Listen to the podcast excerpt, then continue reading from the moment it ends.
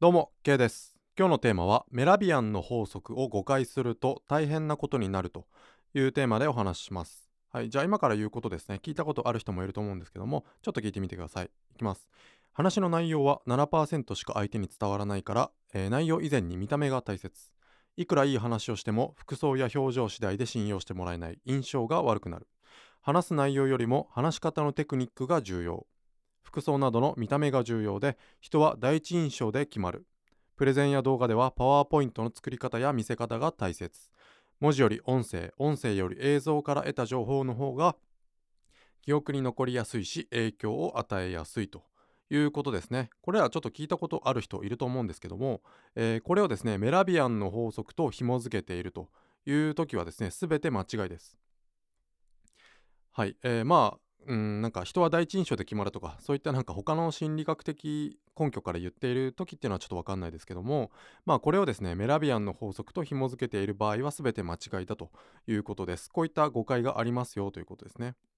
まあそもそもメラビアンの法則っていうのはカリフォルニア大学のロサンゼルス校心理学名誉教授であるアルバート・メラビアンが、えー、1967年ですね。に彼の著書で、えー、サイレントメッセージという本ですね。まあ、放題では非言語コミュニケーションというものです。これで発表した法則なんですけども、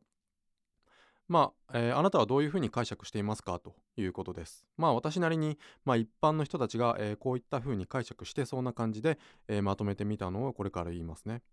えー、コミュニケーションの中で言葉、かっこ言語情報によって伝わるのはわずか7%だが、えー、声のトーンやボディーランゲージなどのかっこ非言語コミュ、えー、非言語情報がコミュニケーションの93%を占めるということですね、えー、コミュニケーションの中で言葉によって伝わるのはわずか7%だが声のトーンやボディーランゲージなどの、えー、非言語情報がコミュニケーションの97%、えー、93%を占めると、えー、こういった解釈が一般的だと思いますね。でこれは間違っています、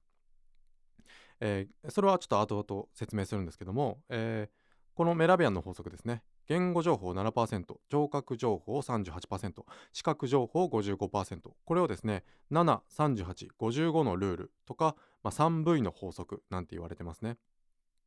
えー、代表的な語用がですね、人は見た目が9割と。えー、100万部を超えるベストセラーがあるんですけども、これは代表的なこのメラビアンの法則を誤用していることものですね。この聴覚情報38%と視覚情報55%これを足して97%ん？93%ですね、えー、聴覚情報と視覚情報で93%の影響を与えるから人は見た目は9割ですよといった本が書かれているこの根拠となっているメラビアンの法則ですけどもこれは完全に誤用している本が人は見た目は9割という本でした。じゃあこの誤用ですね。これ何が問題なのかということですけどもじゃあ例えばです。えー、髭を剃って高級な服に身を包んでいる人がいたとしますね。清潔感のある高級感の、えー、ある服に、えー、身を包んだ人がいたとします。その人がですね派手な音響設備とか、えー、派手なマイクパフォーマンス、えー、そしてアイコンタクトをやたらととって満面の笑みでですね身振りや手振りなど完璧な、えー、ボディーランゲージ大げさなボディーランゲージをしてる人がいたとしますね。じゃあですねこうした話の内容以外の要素が93%を占めると93%の影響力を占めるというのであればですねこの、えー、今例えたひげを剃った高級な服に身を包んだ人がですねいろんな身振り手振りで素晴らしい、えー、パフォーマンスをしたとします。だとすればですねこの人は何を言っても93%の影響力を持つということになりますけども、えー、そういうふうな、えー、誤用をしてですね、え、何かを教えている人がいるんだよということが大問題ということですね。で我々からするとそれを教わることが大問題ということです。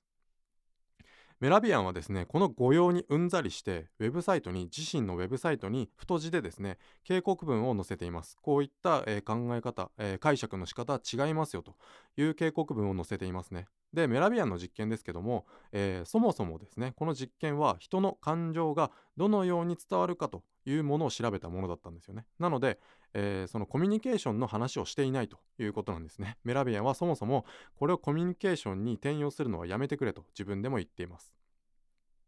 じゃあメラビアンどういった実験をしたかというとですねメラビアンが行った実験これは感情や態度すなわち好意や反感ですね好きとか嫌い。こういったものの伝達を調べる実験だったということが一つあります。で2つ目がメッセージの送り手がどちらとも取れるメッセージを送った状況かでの実験だったんです。すなわちですね一般的な会話とか営業とか事実を伝えたりとか、まあ、こうしてくれとか、えー、ああしてくれとか要望を伝えたりとかですね、えー、指示命令をしたりするコミュニケーション人と人とのコミュニケーションの場合は当てはまらないということです。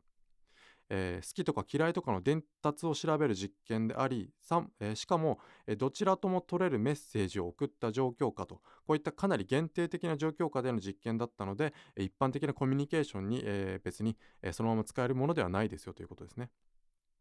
このメラビアの実験あくまでも、え好きとか嫌い好意とか反感などの態度をですね感情のコミュニケーション、えー、そういった感情のコミュニケーションにおいてでメッセージがしかも、えー、送り手がどちらとも取れるメッセージを送った場合さらにメッセージの送り、えー、メッセージの受け手ですねメッセージの受け手が声のトーンやボディーランゲージを重視するということが導さ導き出されただけという実験なんですよね。まあ、簡単に言うとですね、ちょっとややこしいんで簡単に言いますけども、じゃあ、いいねっていう言葉を、えー、あるとするじゃないですか。いいねという言葉があるとしますよね。で、この言葉を怒って言う時と、さらに相手を威嚇しながら、こう、拳を振りかざしながらとか、えー、怖いポーズをしながら言う時と、えー、そのいろんなパターンを実験した時に、どの要素が優先して受け取られるかという実験だったということですね。この「いいね」という言葉には、えー、何の文脈もないし前後に何の言葉もないと。ただただの「いいね」ということですね。でしかも、えー、何かを伝えるための言葉で実験していないですね、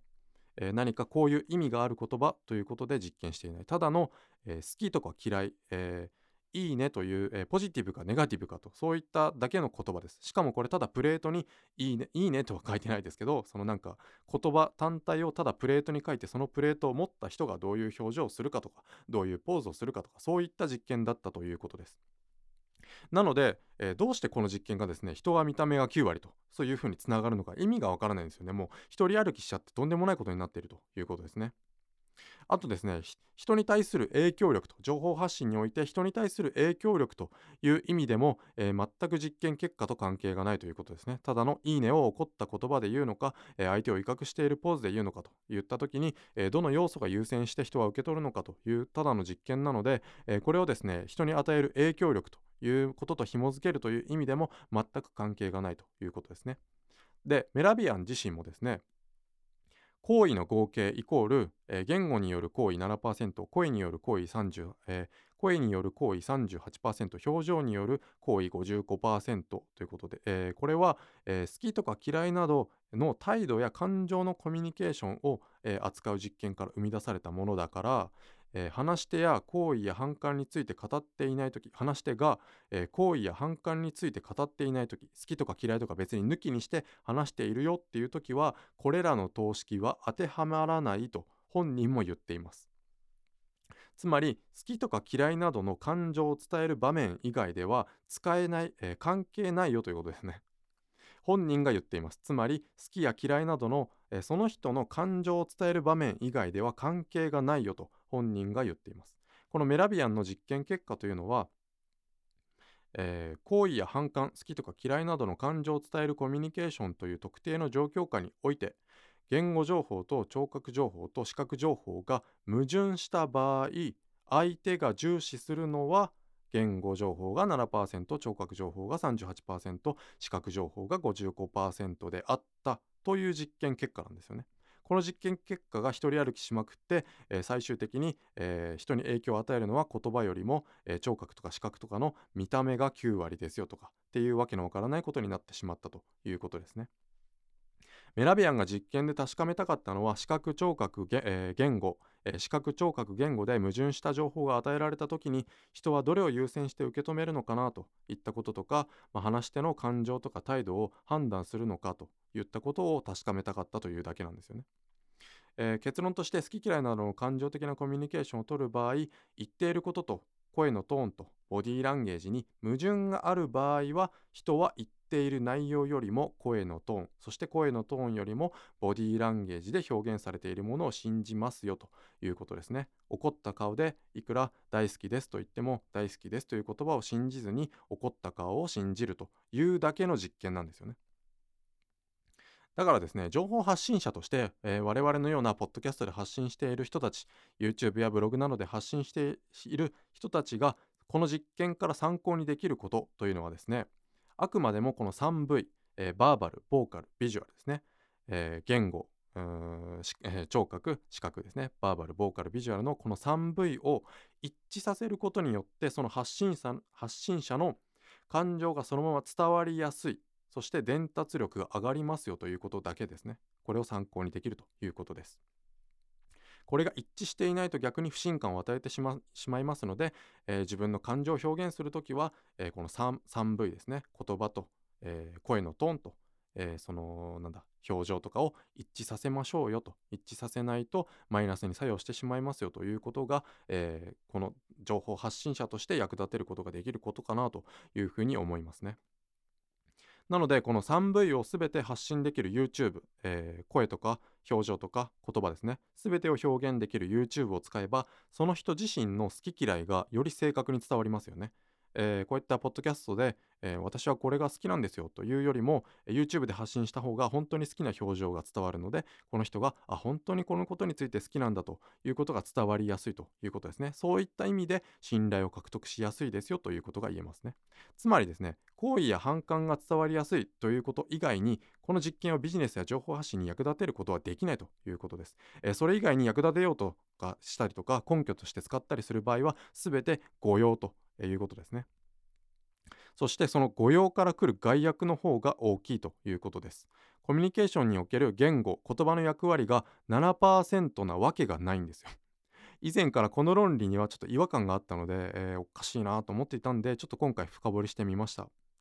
まあもちろん感情を伝えるのは大切だしそのために声声のトーンとか表情とかボディーランゲージとかっていうことが効果があるのは体感としては自分分かってます。もう自分は、えー、もちろん分かっていますがそれは感情を伝える場合のみということですね。コミュニケーションにおける言語言葉の役割が7%なわけがないということですね。話や会話の本質というのは言葉ですよということです。ストーリーを語ったりとかアイデアを発表したりとか複雑なことを説明したりとか意見や論理を主張したりとかですね。あとは行動に訴えたりとかまあ促し行動を促したりとかするっていうことは全て言葉にかかっています。はっきり言って、えー、感情を込める必要のない話例えば説明だけしたりとかあとは感情を込めていない話、うん、無表情でただ単に説明するだけといった話ではですね、えー、言葉以外の情報は全てノイズです。だから音声学習は勉強に最適だと言われているんですよね。他のノイズが一切入りませんよね。表情とか身振り手振りとか別に感情を込めて別に言ってほしくない時とかあるじゃないですか普通に、えー、これこうこれはこういうやり方をするといいんです。なぜなら根拠はこうなんですと言った時にですねその人の好き嫌いの感情を込めてほしくない時とかありますよね。なので、えー、そういった身振り手振りとか表情とかアイコンタクトとかそういったものは全てノイズになるということなので音声学習勉強する時に音声学習は最高ですよということですね、えー、今回の話でまあ一つ、えーうん、覚えておいてほしいというかそういうものがあるんですけども、えー、みんなが言っているからと言ってですね何でもかんでも信用しないで自分の感覚に従って調べるということをしてほしいと思います。えー、この、えー、人は見た目が9割といった完全なる誤用ですね。この誤用を元にした誤用を根拠にした本これがですね100万部のベストセラーということは、え買った人はですね、何十万人という単位でこの間違った情報を信じてしまっているということですね。こういった、え他人からの情報を何も疑わずに鵜呑みにすると大変なことになるということですね。例えばじゃあスピーチで